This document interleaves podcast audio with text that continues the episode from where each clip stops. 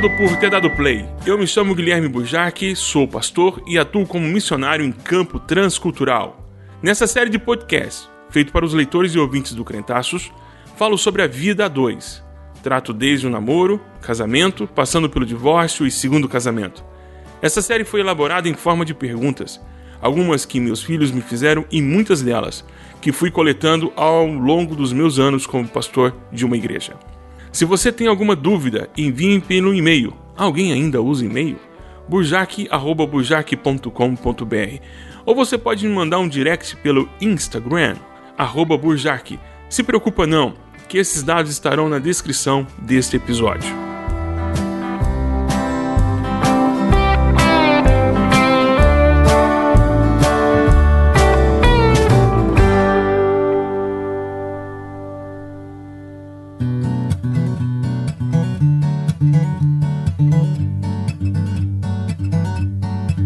Episódio de hoje. Será que é essa pessoa que eu quero dividir o banheiro da minha casa para sempre? Às vezes tenho certeza que ela é a pessoa certa, pastor. Mas dois dias depois, sinto que esse relacionamento não vai dar certo e que estou perdendo meu tempo e o tempo dela. A primeira grande luta que surge para qualquer namoro é: será que essa pessoa mesmo? Essa dúvida que vem: será que é essa pessoa mesmo? Quando o fogo da paixão vai embora e a razão começa a prevalecer, você começa a fazer as contas. Normalmente esse lance da dúvida começa depois dos dois primeiros meses de namoro. Pode surgir do nada ou um antigo ou uma antiga ex que você está stalkeando no Instagram aparece com status solteira ou solteiro. O medo de continuar é normal. Quem quer um casamento ruim ou quem quer um relacionamento ruim? Ninguém. Daí acertar é fundamental. E tem gente que faz de uma situação ruim ficar ainda bem pior. Acredite. E isso acontece quando a pessoa solta do nada, solta do nada um eu te amo no primeiro mês de namoro, transformando um laço que eu falei no primeira primeira temporada, lembra que eu te falei sobre isso lá em um nó. Vamos lá. Vamos ver se a gente consegue te ajudar aí sem desespero.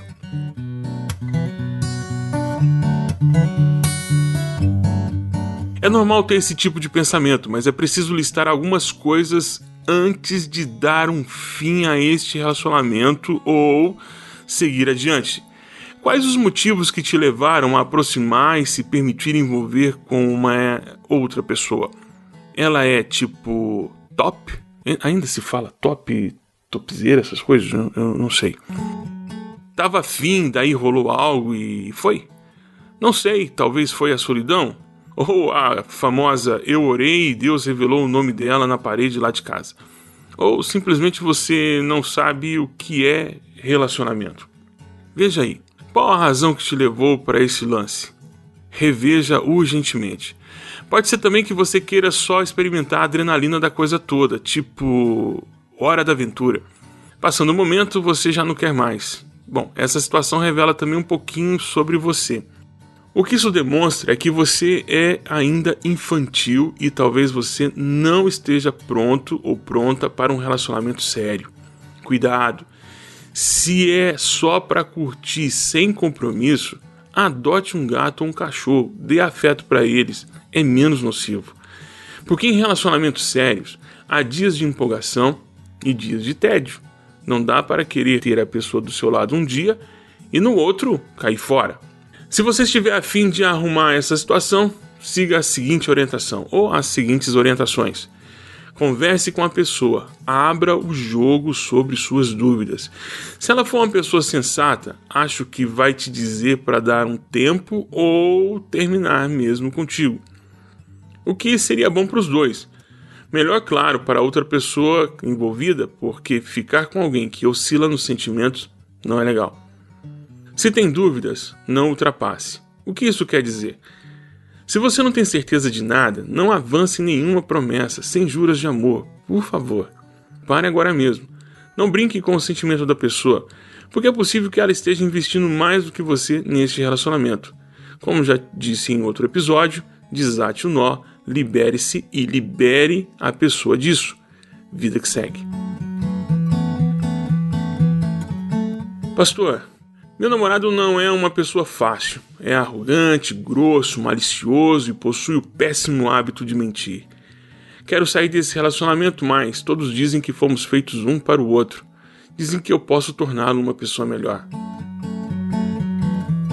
Quando nos envolvemos com uma pessoa, há uma cumplicidade e isso ocorre desde o namoro, claro, guardando as devidas proporções do que ocorre no casamento.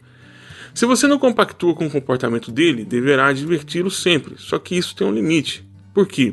Porque você não é a mãe dele.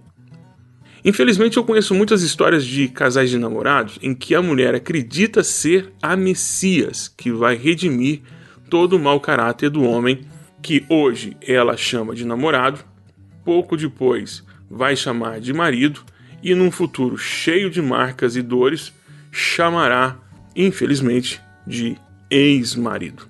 Pessoas não mudam outras pessoas. O evangelho é quem tem esse poder. Foi isso que Paulo estava dizendo aos irmãos de Roma no livro de Romanos, capítulo 1, verso 16 e 17.